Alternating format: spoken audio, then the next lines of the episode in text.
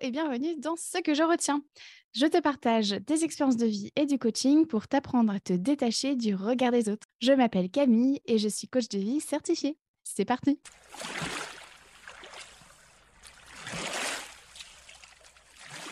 Aujourd'hui, dans ce 37e épisode, je te partage ce que je retiens de ces fois où j'ai eu peur qu'on me fasse des reproches alors que j'avais envie de prendre du temps pour moi. Je te donne des clés pour sereinement prendre du temps pour toi sans craindre les reproches. Alors, je te donne le contexte. Un soir de semaine, il est à peu près 20h.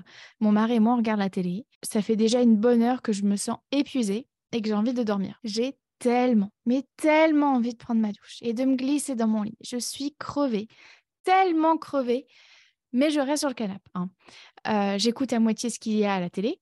Euh, vers 19h30, je n'arrête pas de me dire j'ai vraiment envie d'aller dormir, mais je n'y vais pas. Pourquoi? Eh bien parce que je n'ai pas envie que mon mari me fasse une réflexion. Je n'ai pas envie d'entendre Ah, déjà Alors je reste avec lui et je lutte pour garder mes yeux ouverts. Mais en même temps, je commence à être un peu de mauvais poil. 20h, je ne tiens plus, je me lève et lui lance Je veux me coucher. J'avoue, je suis un peu sur la défensive. Il me dit Ah bon déjà Mais il n'est que 20h. Là, je lui réponds Oui, bah ça va, j'ai le droit d'être fatiguée. Et je me casse. je vais à la douche, je suis vénère, et puis je vais me coucher énervée. Pour moi, à ce moment-là, je me suis tellement sentie jugée et pas soutenue. Genre, le mec, là, il me flique et je peux pas faire ce que je veux. Le lendemain soir, je me force à rester éveillée, euh, de peur de me remanger sa remarque à la con. Le seul hic, c'est que je suis euh, en colère parce que j'ai l'impression que je n'ai pas le choix c'est où je reste et je passe une sale soirée, ou je pars et je passe une sale soirée. Bref, c'est nul. Surtout que la fatigue chronique fait partie de mes symptômes d'endométriose et d'anénomiose. Et c'est comme ça que pendant des années, je me suis couchée tard pour éviter de recevoir des reproches. Un autre exemple, il m'est arrivé de rester 30 minutes dans ma voiture après une journée de boulot en maternelle avant de rentrer chez moi. Pourquoi? Bah Parce que j'avais pas envie de devoir me justifier que j'avais besoin de prendre du temps pour moi pour décompresser. Il y avait clairement de la culpabilité qui, était là. Et puis, dernier exemple, durant des moments en famille, ça m'est arrivé de mentir à mes proches euh, afin de m'isoler.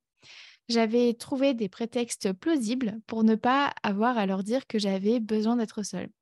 Ouais, j'avais pas envie qu'on me reproche d'être égoïste. Du coup, ce que je retiens de ces fois où j'ai eu peur qu'on me fasse des reproches alors que j'avais envie de prendre du temps pour moi, c'est que j'entretiens un biais de pessimisme. Je m'explique. Le biais de pessimisme ou biais pessimiste ou pessimisme comparatif, c'est une erreur de pensée qui amène à exagérer le lot de merde qui va nous arriver. Euh, dit de manière plus correcte, c'est-à-dire exagérer la probabilité que des choses négatives nous arrivent. Et ça me fait d'ailleurs penser à l'appel à la probabilité ou l'appel à la possibilité. C'est un biais cognitif qui amène à croire que quelque chose est vrai puisqu'il pourrait se produire. Tu trouveras les sources dans les notes de l'épisode. Alors, avoir un biais cognitif, c'est ni bien ni mal, car c'est un raccourci que fait notre cerveau afin de nous maintenir en vie. Tout le monde en a plusieurs, et c'est grâce à ces divers biais cognitifs que l'espèce humaine a pu évoluer et perdurer. Donc t'inquiète, c'est normal. et si je reprends mes exemples cités plus tôt, rien ne garantit que euh, on va me faire des reproches. Mais moi, avec mon biais de pessimisme, j'exagère ce qui pourrait se passer. En gros, je vois le pire scénario direct. Ensuite, lorsque j'imagine les reproches qu'on va me faire si je prends du temps pour moi, c'est parce que j'ai un mode de pensée binaire, c'est-à-dire où je suis égoïste, ou je suis altruiste. Voilà, c'est vraiment des pensées noires et blancs. Et du coup, il n'existe absolument aucun autre scénario possible dans ma tête. Or, c'est faux. Entre 0 et 1, il y a 0.1, 0.2, 0.3, etc. Et même entre 0.1 et 0.2, il existe 0.11, 0.12, etc. Selon moi, et ce que je vais dire n'est absolument pas prouvé scientifiquement, mais l'explication de ce système de pensée binaire vient du fait que dans notre société, on associe prendre du temps pour soi comme de l'égoïsme. C'est-à-dire, si je pense à moi, c'est que je ne pense pas aux autres. Or, c'est faux, une fois encore. Je te rappelle la définition de l'égoïsme selon Larousse. C'est un attachement excessif porté à soi-même et à ses intérêts au mépris des intérêts des autres. Waouh, au mépris des intérêts des autres. On voit bien là que la société n'a pas la bonne définition de l'égoïsme. Ce que la société appelle l'égoïsme, j'appelle ça prendre soin de soi. Jusqu'à preuve du contraire, quand je vais me coucher à 20h parce que je suis fatiguée, je ne méprise en aucun cas les intérêts de mon mari. Je suis simplement fatiguée et je souhaite me reposer. Il n'y a aucune agressivité. Et puis, à la base, si on a envie de prendre du temps pour soi, c'est parce qu'on en a besoin, parce que ça nous fait plaisir. Bon, et quand on ressent ce besoin de prendre du temps pour soi, ce n'est jamais parce qu'on veut faire du mal aux autres, c'est jamais contre l'autre. Donc on est d'accord, le besoin ou l'envie de prendre du temps pour soi, c'est quelque chose de pacifique. Petit point définition, le Larousse définit pacifique comme quelque chose qui témoigne du désir de tranquillité qui n'a pas de caractère agressif. Et puis il y a aussi un autre truc à se rappeler, c'est que la plupart du temps, notre entourage nous veut du bien, tout simplement notre entourage nous aime et souhaite nous voir bien, en fait, et épanouis. Très souvent, on nous dit des choses et on nous questionne pour comprendre ce qu'on fait. C'est de la curiosité. D'expérience, être honnête avec l'autre et lui dire qu'on a besoin de prendre du temps pour soi, c'est empouvoirant. Ça peut permettre à l'autre à s'autoriser à en faire de même. Et si on a des enfants, c'est aussi très puissant pour eux d'apprendre à se prioriser. Les enfants apprennent en observant, comme le suggère la théorie sociale cognitive de Albert euh, Bandura j'ai l'accent forcément, c'est comme ça, je l'apprends en anglais. Euh, en gros, c'est vraiment une théorie qui a marqué euh, un tournant dans la psychologie et, l'éducation. Donc, c'est le fait qu'on est des êtres sociaux et on apprend en observant. Donc, si toi aussi tu souhaites prendre du temps pour toi, sans crainte qu'on te le reproche, voici ce que je te propose. Tout d'abord, je t'invite à te demander pourquoi tu souhaites prendre du temps pour toi. On va plus en profondeur que juste j'ai besoin de prendre du temps pour moi. Donc, c'est-à-dire, quel besoin cherches-tu à combler? Est-ce le besoin de repos, de calme, de créativité, de soins, d'indépendance? Je te renvoie à l'épisode 13 qui parle justement des, besoins. Ensuite, je t'invite à déterminer plusieurs manières de combler ce besoin.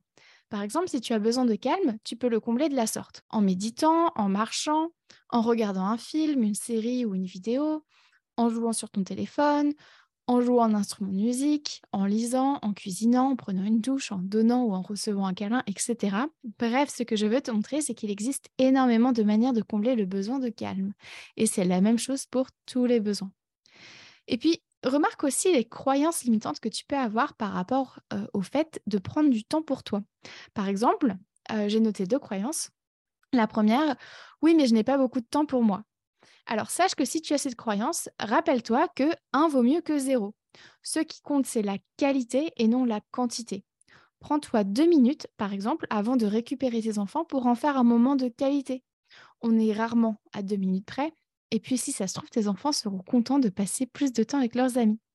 Tu comprends l'idée C'est toi qui te fixes la durée que tu veux. Je t'invite d'ailleurs à écouter l'épisode 31 sur le temps de qualité. La deuxième croyance que je t'invite à, observer, si jamais tu l'as, c'est la croyance on va me déranger comme d'habitude.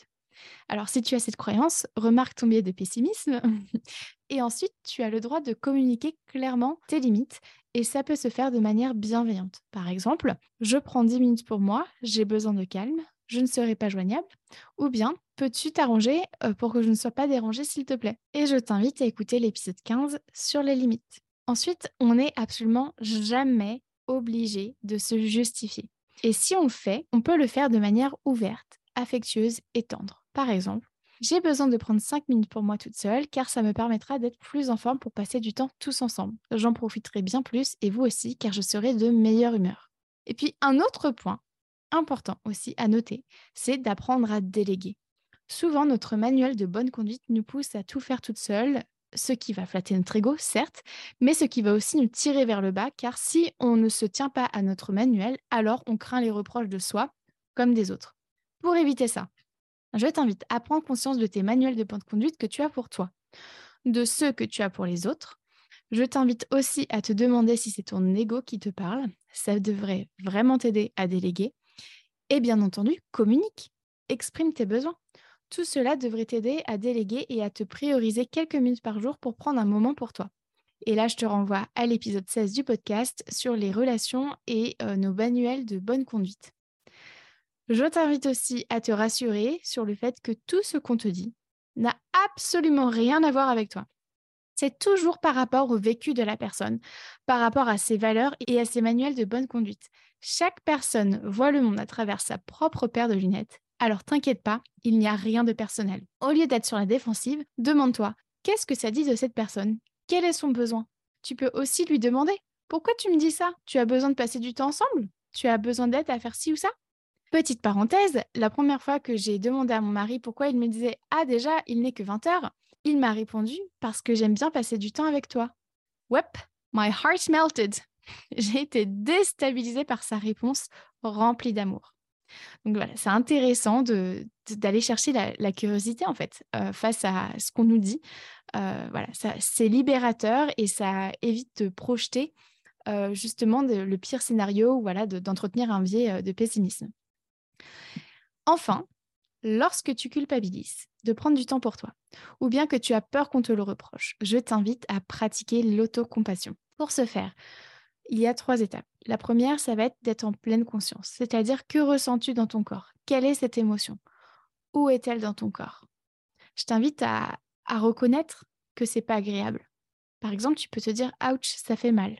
Ensuite, la deuxième étape, ça va être d'aller voir l'humanité commune, c'est-à-dire se rappeler que c'est normal de ressentir ça, que ce n'est pas agréable, que d'autres personnes se sentent comme nous dans cette situation et que c'est humain de ressentir ça. Et enfin, la troisième étape, c'est d'être dans la bienveillance, c'est-à-dire te parler avec des mots tendres, rassurants, doux, comme on parlerait à un enfant qui a fait un cauchemar. Et si c'est difficile pour toi de te parler avec bienveillance, tu peux pratiquer ce qu'on appelle un toucher apaisant. Par exemple, te prendre dans les bras, ou bien mettre une main sur ton cœur, ou alors croiser les bras sur ta poitrine, serrer ton poing sur ta poitrine, tenir un de tes doigts dans l'autre poing. Là, ce sont quelques exemples de toucher apaisant. J'en partagerai d'autres dans l'instant détente hebdo, donc euh, la newsletter de, LCC. Euh, mais voilà, c'est un bon point de, départ déjà pour, euh, pour développer la bienveillance et du coup l'autocompassion. Et voilà pour aujourd'hui. Et toi, que retiens-tu de cet épisode?